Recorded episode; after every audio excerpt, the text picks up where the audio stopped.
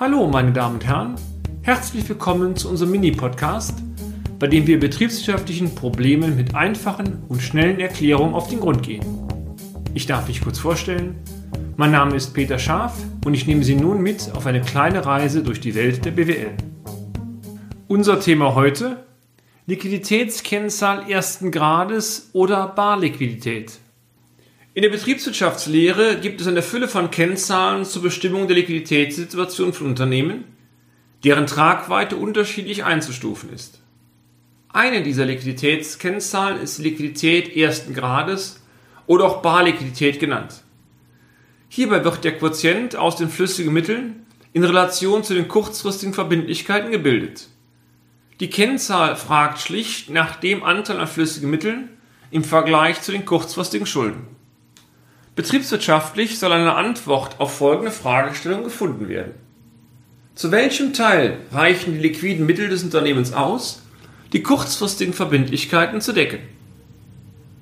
Die Liquidität ersten Grades von 100% würde zwangsläufig bedeuten, dass das Unternehmen in der Lage wäre, per Knopfdruck mit den Cash-Mitteln sämtliche kurzfristigen Schulden abzudenken. Prozentzahlen, die in Richtung 100% oder über 100% tendieren, sind folglich betriebswirtschaftlich sehr positiv einzustufen. Diese Kennzahlenrelationen werden aber in der Praxis sehr selten erreicht.